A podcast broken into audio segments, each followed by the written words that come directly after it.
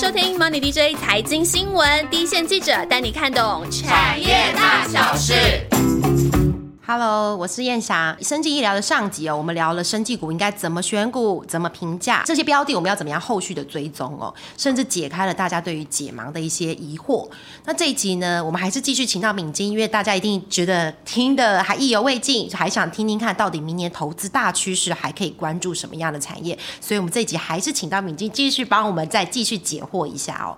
您昨你上一集就有提到说，明年的生技股还是会涨，可是大家会想问，明年的整个总经的环境对于生技股的机会跟风险，你各自怎么看？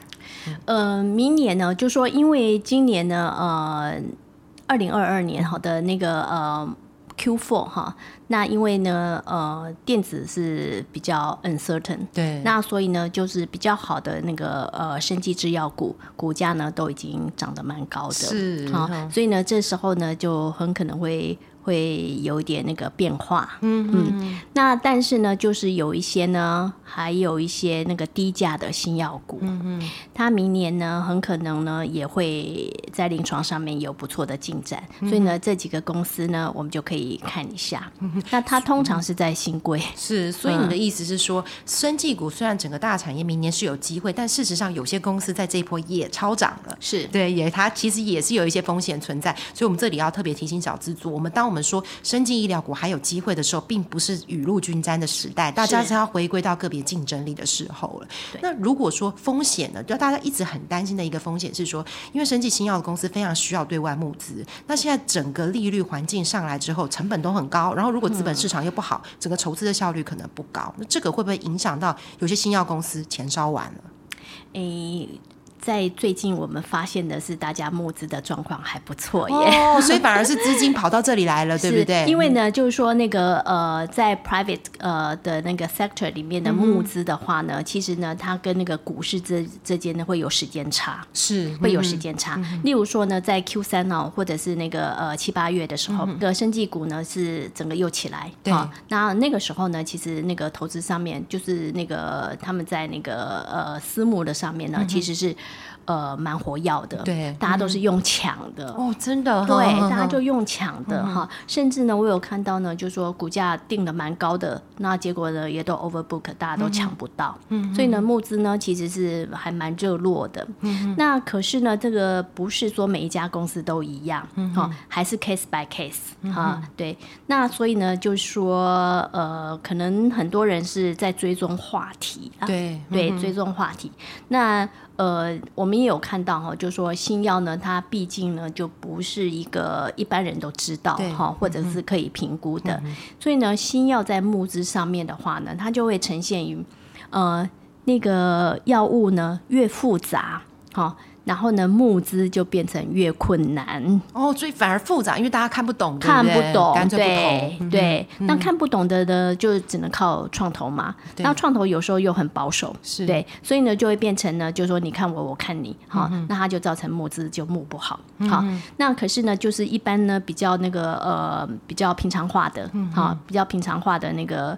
呃，大家看得懂的，嗯那大家就会自己去想象呢，它未来的市场，嗯好、那那种反而是 overbook，对，嗯哼现在其实你在这个应该是说一级市场里面，其实有看到比较多的资金是愿意进来生技类股了。是对，那这个部分你看到了比较多的所谓的 smart money 的吗？还是说是像几年前一样有很多是盲投的？OK，这个呃，跟几年前呢有很大的不同。嗯，好、就是说现在呢的评估呢，呃呃，就是比以前呢更严谨。嗯，好、然后呢有几个以前没有的现象，就是说以前呢很可能是散户哈、或者是中实户哈。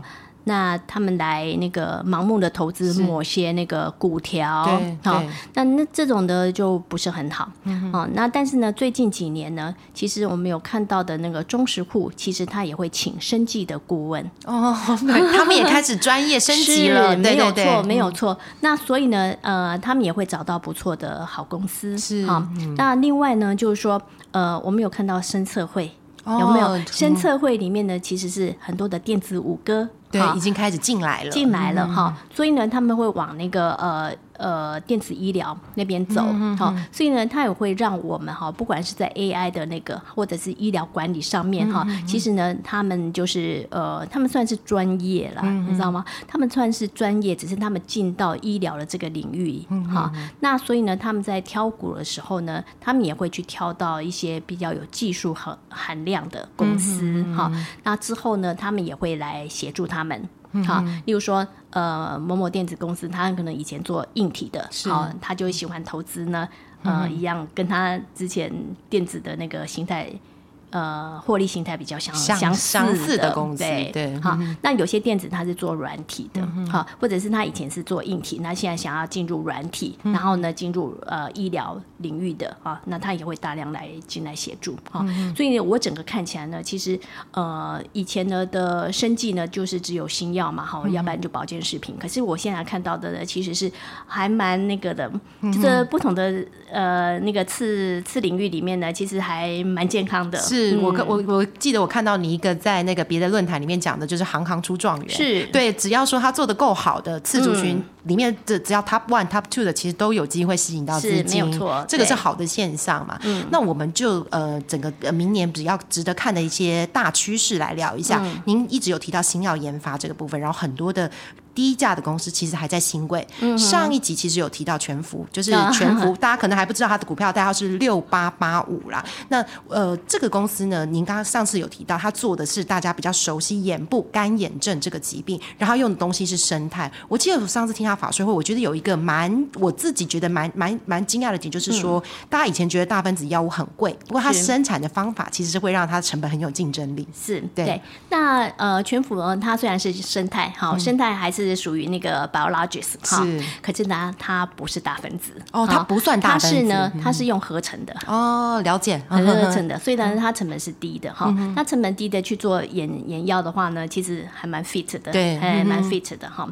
那呃，再过来呢，就说嗯，他的团队还不错啦，所以呢，简海山博士是是是哈。那呃呃，我还要再说一个哈，就是说可能大家。我分享了，我用我用我我的分享哈，就是说我当时候呢，在评估全幅的时候呢，我其实呢有把那个国际其他的那个眼药的公司的临床实验怎么做的，我其实有去 study，嗯嗯，然后呢，我去 study 的时候呢，就是说，呃。因为他们有分成两个哈，一个呢叫做客观因素哈，一个叫做主观因素哈。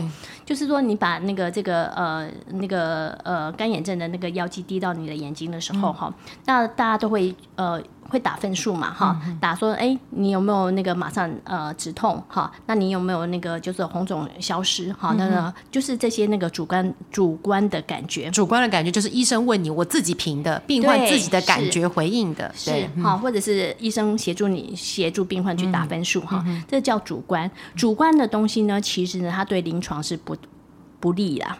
因为呢，那个 valuation 会很大，对，因为它牵涉到每个人的主观回答嘛，就有一些判断性的因素。那有些人呢，他觉得一点点痛，他就觉得很痛了，结果他就把你这个药呢，就会打了一个很差的分数。哈，那所以呢，他之前的临床实验呢，他是用五分法，五分哈，他就只有你从一分到五分，你只能这样子打。对，可是他现在呢，他换成百分法。哦，可以分得更细，更细哈。那其实这样子就是说，它临床上面其实对它是比较有利的。好，那另外呢，就是所谓的客观因素。客观的因素呢，我又如何？呃，去判断这个公司呢，就是说，因为呢，干眼症在那个人体实验里，我们不可能把眼睛挖出来做，是对，哈。但是他也他会去用荧光哈，去看看哈，就是说他的眼角膜修复呢有没有修的比较好，所以这个是一个客观因素哈。然后呢，可是呢，这个我们现在不知道他临床三期的结果会怎么样，因为没有人会知道，才刚要开始，对，哈。但是呢，我们就会去从以前的那个以前的一些那个资讯。我们来判断、来推测未来嘛，哈。那所以呢，我就去看他以前的那个老鼠的哈，老鼠跟兔子的眼角膜的修复，哈。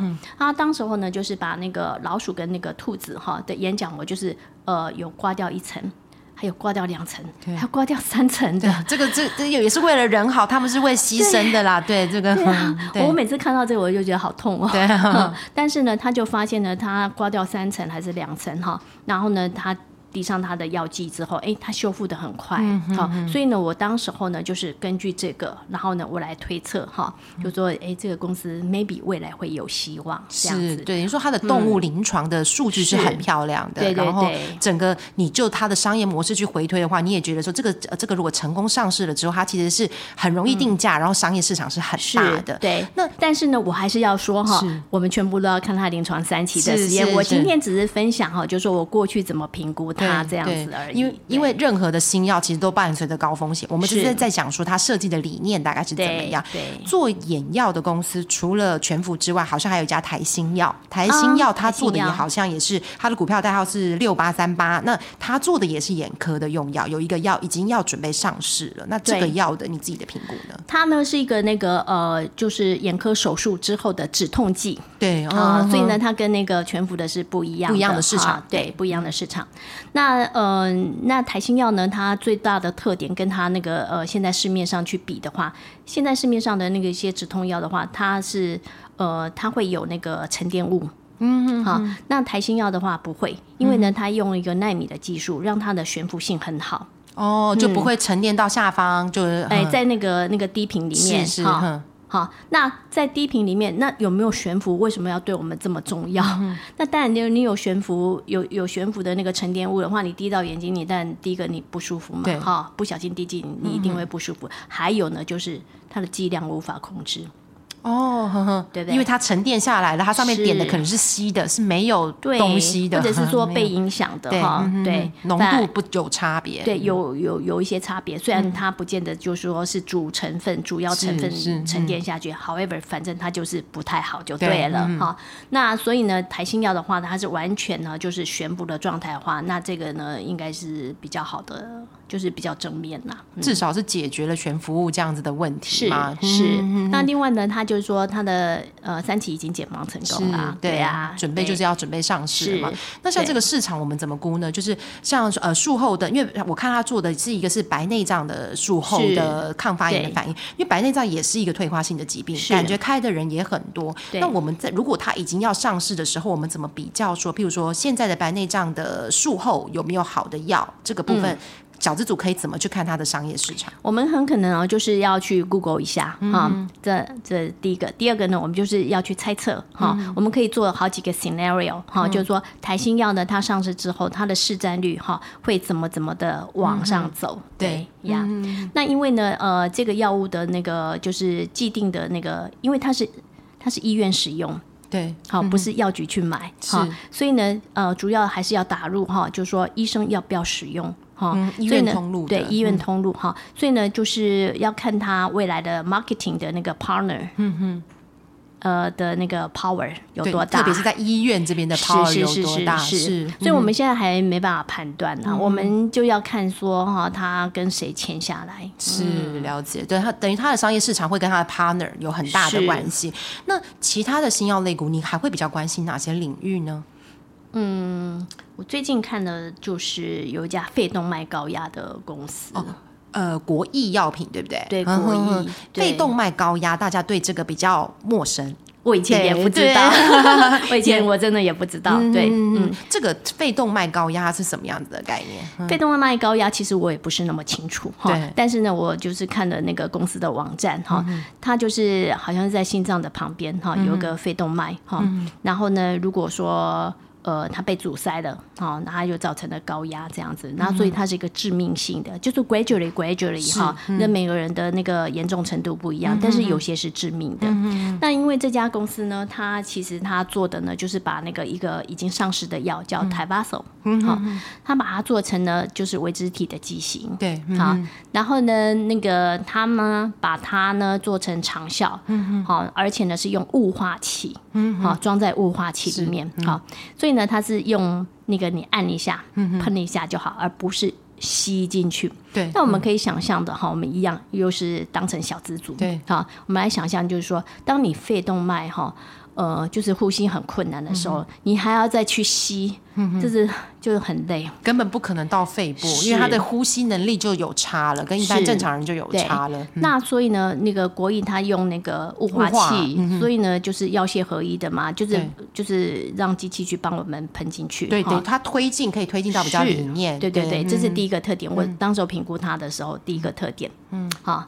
然后呢，第二个呢是后来我又请教公司哈，那他们我就发现呢，他就说他们做了呃微肢体的特殊的那个呃配包方覆对，哦 formulation，所以呢。当它呢从气管进去的时候呢，它是还 OK，然后到了那个快到肺部的时候呢，因为碰到了二氧化碳，所以这个时候药物才开始释放出来。是，嗯好、所以呢，也就是说哈，它在那个嗯气管那个呃经过的时候呢，呃，简单来讲就是它的那个剂量不用那么高了。对，就等于它到它要的地方才开始释放是是是药量啦。，对，所以呢，它的那个剂量就比较低，也就是说它毒性比较低。对，所以、所以这个刚刚刚刚敏晶讲到的几个案例，其实都让我想到了你在就是也一直有提到说，其实新药股的策略很重要，嗯包括说老药新用，其实老药新用就是很长新药用的一个策略是，等于说它不用去证实它的安全性了。对然后你刚刚提到的几个成功的案例，譬如说他们其实有时候会双轨设计，像全福把同样的东西设计成孤儿药，又设计成一个哦大药厂，这个也好像也是台厂很常用的策略，对吗？是是是，人心也是这样子用。对，人心就是一个个很好的，他他的斯特格病变就取得了一个很好的结果了，对对？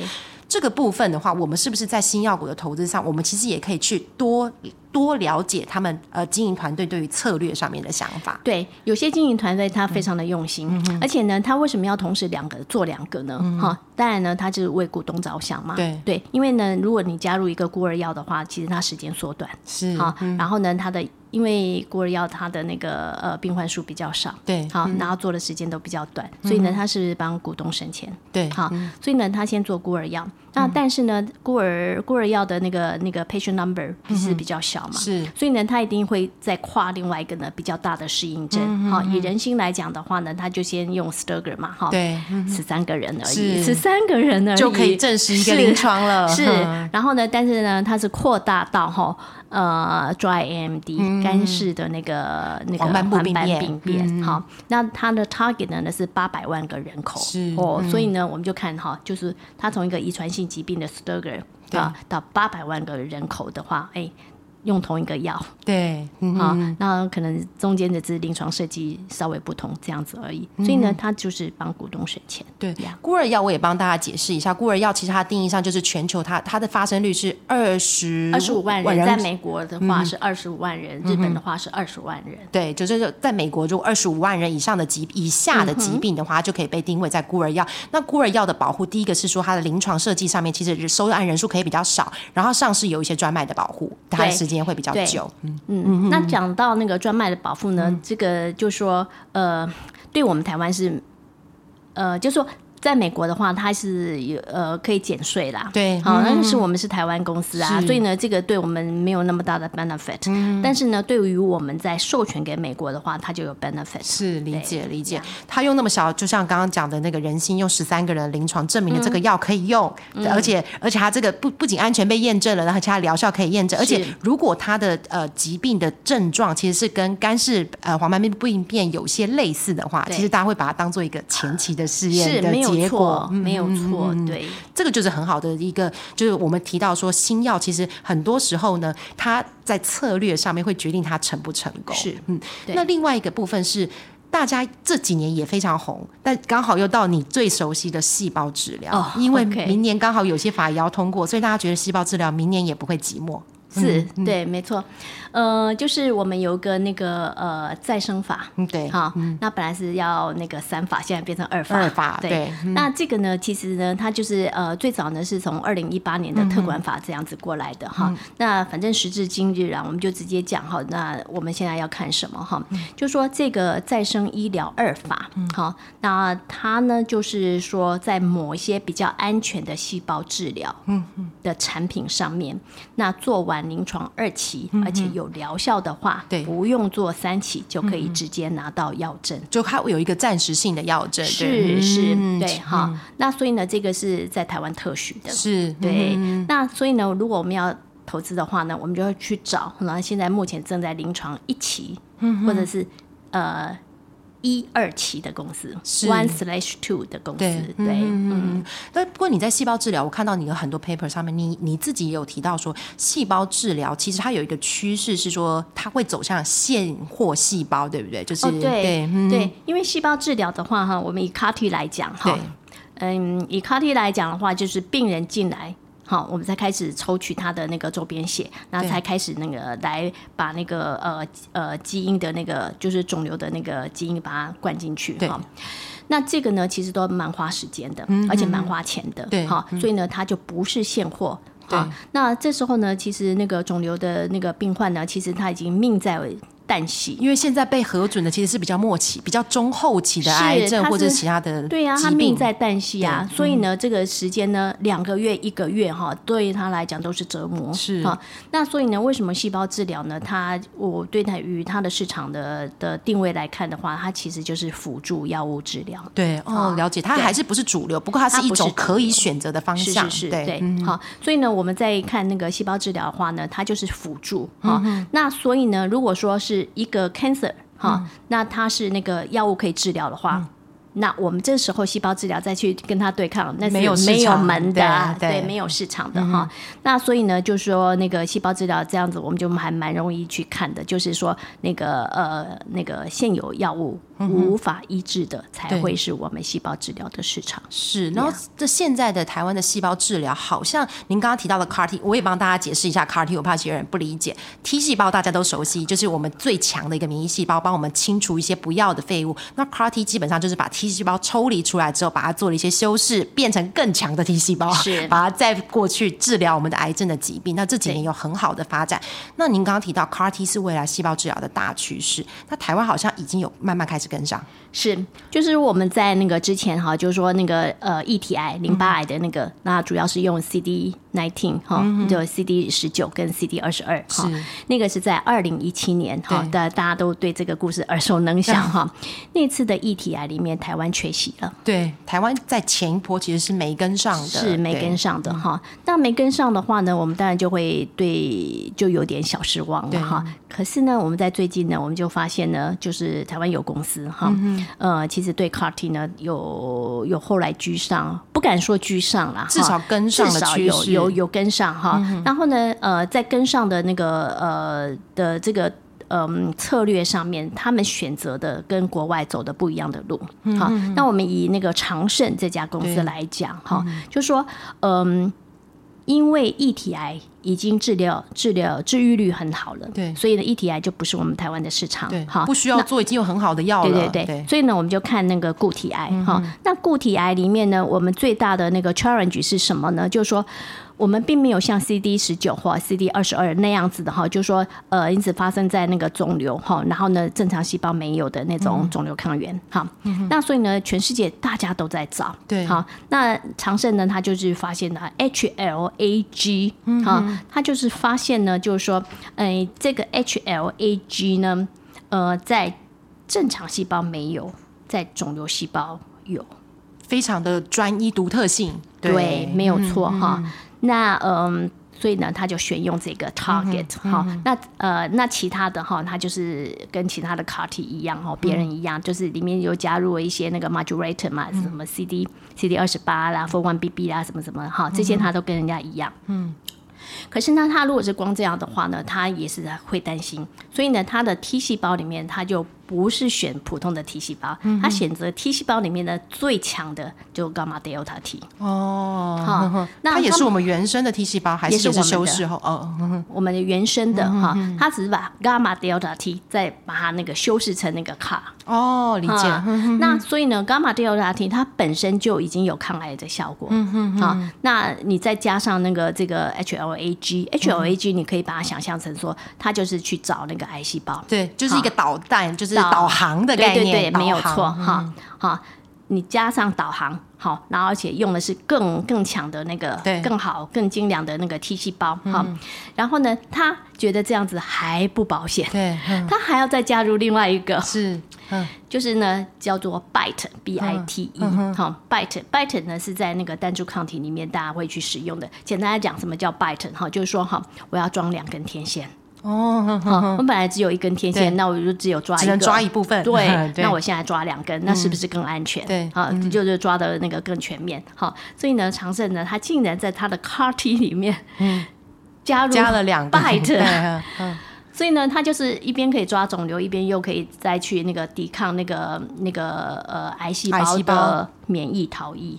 跟那个、哦呃克服它的那个肿瘤环境里面的那个恶劣的状况，是，所以说它把简 PDL one 加进来。了。是，就简单来说，长盛的，它的概念就是 CAR T 本来已经在异体癌上面已经被证实很有效，固体癌大家一直的突破是说找不到很好的标靶，对。那他现在找了一个更明确是肿只有肿瘤细胞有的标靶，是。那他去找了之后呢，然后他找了一个更强的，就 T 细胞里面的精兵部队去找这个，然后他也怕这样不够保险，他还买了双重保险，就是是。他在抓了两支天线是，这一支是可以对呃，就是它对于 T 细胞的功能有效，然后也可以去做，就等于说他买了三重保险去做这件事。是是，就是这个设计是有趣，不过我们都一定要强调啦，所有的新药研发，所有的临床都是有风险。是敏今天只是跟我们分享一些他觉得比较有趣的一些设计。对我就是让我觉得哈，眼睛会一亮的。对因为呢，如果说我们每天看到都是跟以前一样的东西，我们就不会 excited 是。对嗯，所以刚刚燕翔讲的真的很好，你把它那个呃长盛这么复杂的 technology，你就把它解释的很好，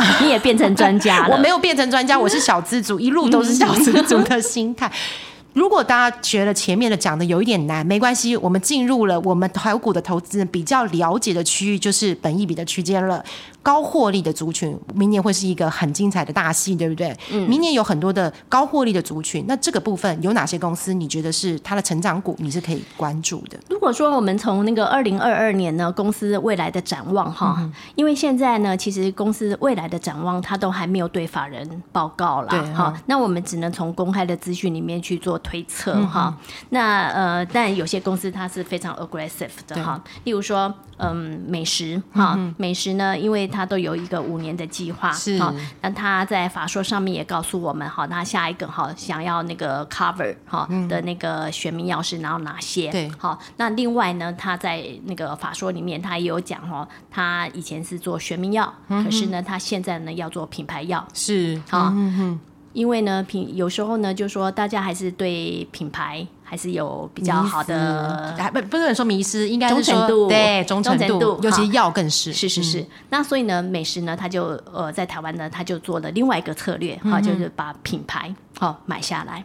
哦，对对对，最近才看到了，还花了一对。个花了蛮多的钱，买几十亿去买了一个，再把一些品牌要买下来。是是是，好，那这个人他就是在做未来的布局，而且呢，他就是准备要进入医院，嗯，医院的系统，哈，所以我们就可以看到这个公司呢，它是在对对于它的未来呢，它是有在做计划的。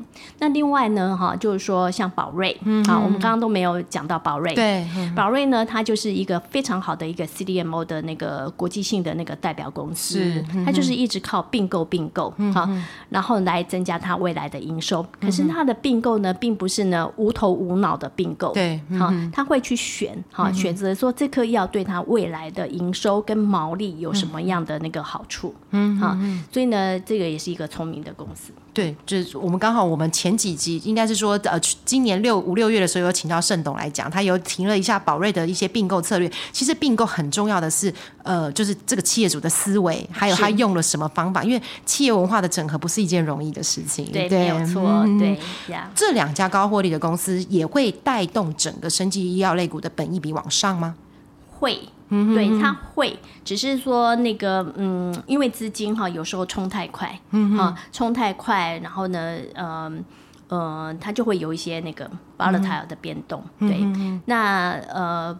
不管怎么讲，这两家都还是好公司，所以呢，当它股价呢回到比较那个合理的价格的时候，我们小资族就可以再再看一下。等于说这两家是未来的几年，我们比较可以看得到它获利是稳定的在成长，而且是一个比较高获利的族群。那另外有一个族群是它可能靠一次性的授权收入，明年的获利会很好看。这种公司我们应该怎么给它本一比？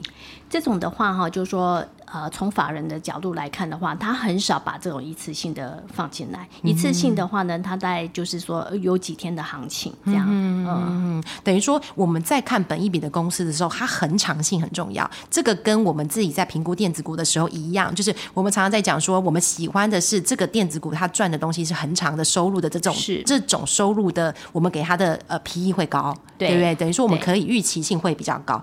那另外。你提到宝瑞的时候，提到 CDMO，嗯，这个题材其实我刚跑就听过，怎么这两年这么红啊？好，我们要好好来讲一下 CDMO。CDMO actually 呢不是呃，就是这两年突然很红，可是呢，它 actually 呢是十年前就有了，是哈。那十年前是怎么有的哈？它的来源是这样子啦，就是说它本来都是 CMO 公司哈，然后后来呢就是帮人家做一下 project，然后呢就有 development 这这个哈。那这个是这个是大家所知道的哈。那我讲一下那个台湾人比较呃。呃，不是很清楚的那个部分哈，就是我把它分成哈，就是买方、卖方跟、呃取得技术，我从这三项哈来分析 CDMO。嗯哼好，那个卖方为什么要卖？哈，卖方呢是因为呢，就说整个国际的大药厂里面，大药厂毛利最好的就是新药。是，好，那它的那个如果说这个药物呢，它已经上市了十年，其实它的药价就是往下走。对好，然后呢，二十年那更不用讲。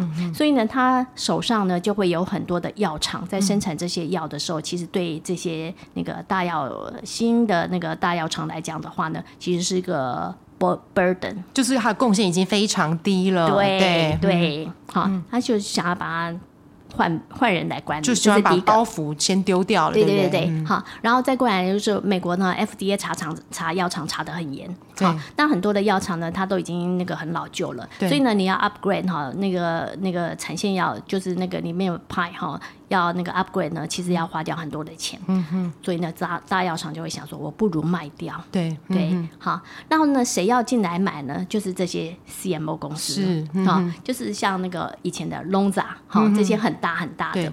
那他呢，他呢，或者像宝瑞，哈、嗯那他以前呢，就说。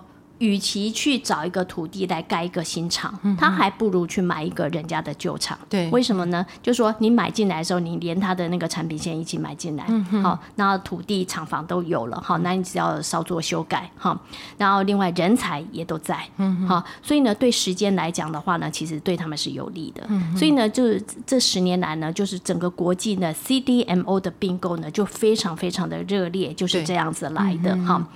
然后呢，再过来呢，就是说，我们就是下一个呢，我们就讲到那个 acquire 这个 new technology，对好，这个就是主要这个第一的来源哈。是那新的 technology 的话呢，就是说整个全球里面呢，因为以前呢是那个呃小分子药比较多嘛，哈，药厂大分子那样子。然后呢，最近的十年都是大分子哈。那大分子药哈，它的那个专利就是一个一个过期。对，也到了一个专利到期的高峰是了，是。是，好、那所以呢，它呃大分子药它 actually 呢，它也是有经济规模的。是，好、那所以呢，很多的大厂呢，它例如说 Lonza，它就在大分子药上面，或者无锡哈无锡方嘛，他们在这上面呢，还有 Samsung 哈，它在上面都赚了很多，对。哈。那可是呢，过去两两三年的新冠哈，它造成呢，就是说那个疫苗。哈，疫苗厂的缺失的那个稀缺，哦，对，大家都有一阵子大家抢不到疫苗的产能，是，就是抢不到产能哈。那所以呢，这呃造成这些呢做大分子的那个这些那个代工厂，他就想要去 acquire 哈 mRNA 跟 LNP 哈对的这个 technology。对这个、啊这个技术，台湾人现在应该很熟悉，因为 Moderna 跟对这个 BNT 之后，大家就对对 mRNA 这个字这个名词比较熟悉了。对没错哈。那所以呢，就是他是希望哈，就是说每个国家都有哈，到时候才不会全部都挤在美国哈，那才能弄不出来哈。那所以呢，就是很多人也会去 acquire 这这个 new technology。对还有另外一个呢，就是 ADC。对好，ADC 大家也会去 acquire 它。那简单来讲，就是说 mRNA、ADC 哈。那这几个呢，其实呢，它在短期内内呢，它不会赚钱。是，哈、嗯，因为呢，嗯，大家突然跳起跳下来，每个人都是在 prepare 它的 technology 而已嘛，哈、那呃，它也没有什么太大的经济规模，对哈、除了那个 Moderna 跟那个 Pfizer，白哈、嗯呃，就是跟 BNT 之外哈对那其他的其实是没有什么太大的经济规模哈。那所以那个呢叫做那个就是准备技术而已，是他只是拿到一个技术的入场券，对，嗯好，所以我们在看 CDMO 的话，其实我们要拆开来看，对，是不是有经济规模，还是它只是在 acquire new technology 这样子。嗯嗯所以 CDMO 的这家公司啊，我们怎么去评断说这家 CDMO 公司它是不是值得长期投资的标的？你第一个，我们从策略上面来说，您会说就是。经济规模，你提到所有的代工产业，不管是电子或药业，其实规模、经济规模都很重要。对所以我们自己在评断 CDMO 的公司的时候，你会怎么看？就是 OK 哪些指标对你来说是重要的？好，我就会一定会看它的 M，好，它一定要有量嘛。是对不对？好，如果它没有量的话呢，其实它前面的在做那些 development 的话，那个叫做劳务费，对，或者是嗯那个呃服务费，是嗯好，因为呢，就是说我举个比较明显的例子哈，就是说，嗯、例如说有些公司呢，它只是想要做呃某某。某某大分子药的那个 biosimilar，对，嗯啊、因为他预计他知道呢，这个这个 biosimilar 呢市场很大，对。好、可以容纳好几个那个那个呃血蜜药进来，嗯，好、生技血蜜药进来，所以呢他就跳进去，嗯，好、那嗯，可是呢，这时候我们就会评估，那你到底是一公还是二公？嗯哼哼，好，你是 first 呃 first source 的那个 provider，哦还是你是 second source 的 provider？对，这个这跟我们大家用苹果供应链来想，就知道它 iPhone 十四，它可能最大的单子是下给红海，第二供应商是谁，那他拿到的 share 是不一样的。对对对，好嗯嗯，对好。那再过来呢，就是说，可是这个 biosimilar 呢，哈，嗯，他还是跟他还是要做那个临床实验三期，然后再过来呢，就是说他查厂，嗯，哦，还是很严，对好，那取得药证呢，也是另外一个 challenge。对，好嗯，所以呢，我们在看这种哈大分子药的那个 CDMO 的时候呢，其实呢，它的整个哈我们要等待的时间其实是蛮长的。对，不是一般的小分子代工，它是其实很久。对，嗯是我们其实我们可以用台康最近的例子来讲，对。哈，它是很早就已经进入那个 Herceptin 这个乳癌药哈的那个的准备了，好准备好准备很久了，对不对？好，可是呢，它的茶厂呢，就是说呃，最近哈就是碰到一些那个对呃嗯。好补件哈，是。对。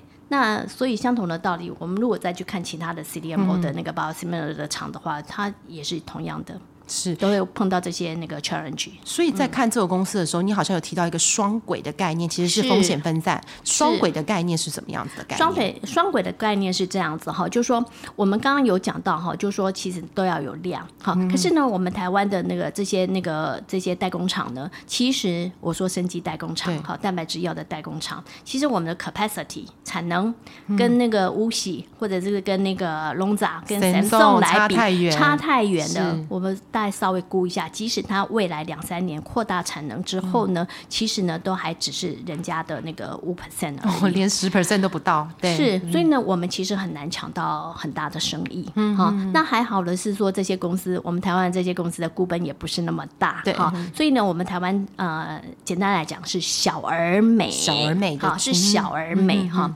那小而美的话呢，就是嗯。呃，那我们刚刚有讲哈，就是说 biosimilar 整个申请的过程，还有临床试验，其实是蛮长、蛮复杂蛮蛮久的哈。然后国际竞争呢，其实也很激烈嘛，哈。美国呢，大厂也都跳进来做 biosimilar 哈。那所以呢，台湾要怎么做呢？哈，台湾就是走双轨，我一边我也做代工，嗯啊，就是 CDMO 的部分，我一边我也走哈，我自己的那个 biosimilar，嗯好，双轨这样子走，好，对。等于说双轨的部分，它多多少少去分摊了它的那个就是一些固定成本的压力。是是是，嗯对对对，哎我们没办法做那个 pure 的，呃，不是，我不能这样子讲，就是说 pure 的话要时间等待，呀。嗯，他就更需要面对规模经济的一些挑战了，对不对？对。所以大家在 CDMO 公司，大家对于这个族群里面呢，其实这在找的上，你就会比较会建议说，他如果自己的产品线已经有商业量产的呃计划，甚至是已经开始商业量产了，然后他如果同时在 CDMO 的代工这个产业有有开始有一些接单的话，它其实是风险分散，这样的公司你会觉得它相对风险呃风险是比较低的，对吗？对，或者我们们简单来讲，我们对小资族来讲哈，就是说哈，其实是小分子的选民要的那个 CDMO 是最容易赚钱的。我们简单来讲就是这样子。可是大家会不会觉得想象空间不够？因为小分子会杀价格。不会不会，小分子的话呢，就是说。OK，它会杀价格没有错，所以呢，我为什么我们要自己做 CDMO？因为我们可以 cost down。哦，这个是台厂的呃，台厂的好球带，台厂很会做 cost down，是是没有错，对对对。我们刚刚聊到了几个趋势，其实就是敏金都有跟我们提到说，这个新药的部分，其实有些新贵股的新药，它的其实。股价还不不算高，那它它现在刚好在的是一个明星的市场，刚好提到一些退化性的疾病，或是一些用一些比较好的策略去帮股东省钱，然后双轨并进的一些策略，会让新药股可能在临床上面明年会有一些发展。那另外一个就是细胞治疗，细胞治疗的大趋势在法规的推进之下呢，台湾有可能会成为全世界发展细胞治疗比较快的一些国家。但是你你也有提醒，细胞治疗它永远都是一个辅助的概念，它不是它不会取代药，所以它的选题上，如果是药已经有很好的治疗的的领域。的话，细胞治疗再切入，其实就不是一个很好的概念。那另外一个就是有新的资金进来，如果有一些高获利的族群，它其实会吸引一些新的资金的青睐。那这小资主其实就可以观察说，它的本一比区间回到我们上一集本一比应该怎么评价的部分。那大家就要有耐心去等到比较好的一些本比较好的切入时机。那最后一个就是这几这个半年这非常红到非常红的 CDMO 这个产业，那你会比较觉得说 CDMO 就是代工，它其实就要规模经济。所以如果能有自己的产品线又有代工的产品线去分散风险，这样是比较好的一些选择。今天谢谢敏金，真的不藏私的跟我们分享了。我必须说，这个时间是我硬凹出来的，因为到上个礼拜你本来还没有同意我这个时间。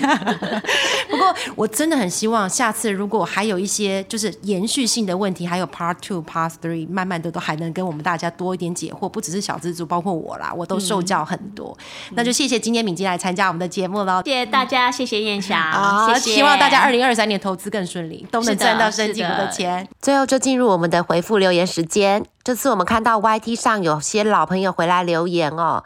Aaron Lin 说：“上集的节目真的太专业了，获益良多，谢谢你的支持。那也谢谢大来宾帮小资族专门准备的内容哦。另外还有 Leo Do 说内容很棒，有建议我们希望我们把新贵的股号有一并说明。有后你有听下集的节目，应该就有听到我们把新贵的股号都有提供在旁边，让小资族可以参考，长期的追踪参考。另外就是 Books 零六一九有说我们是优质的节目，Apple Podcast 上面有看到好朋。”有台北角股民友来说，生技股原来也没有这么神秘哦。其实能够透过聊天的方式，让听众更了解各种不同的产业，这个就是我们当初想要成立 Podcast 的目的。那有让你们感受到我们制作团队的方向，我们觉得很开心哦。最后就是相信很多粉丝都有注意到，我们岁末年终得到了一个非常非常非常棒的礼物，那就是我们得到了 Mixer Box 二零二二年最受欢迎 Podcast 节目这个奖项哦。听到这个呢，我们团队真的是又惊喜又觉得很感动哦。那我们主持团队有准备了一些感谢的话要跟大家说，不过在这里要先卖个关子，二零二三年开春第一集的大小事，大家就可以听到了。也预告一下哦，那一集呢会是一个更应景也很贴近疫后生活的节目，各位就千万不要错过了。下次见，拜拜。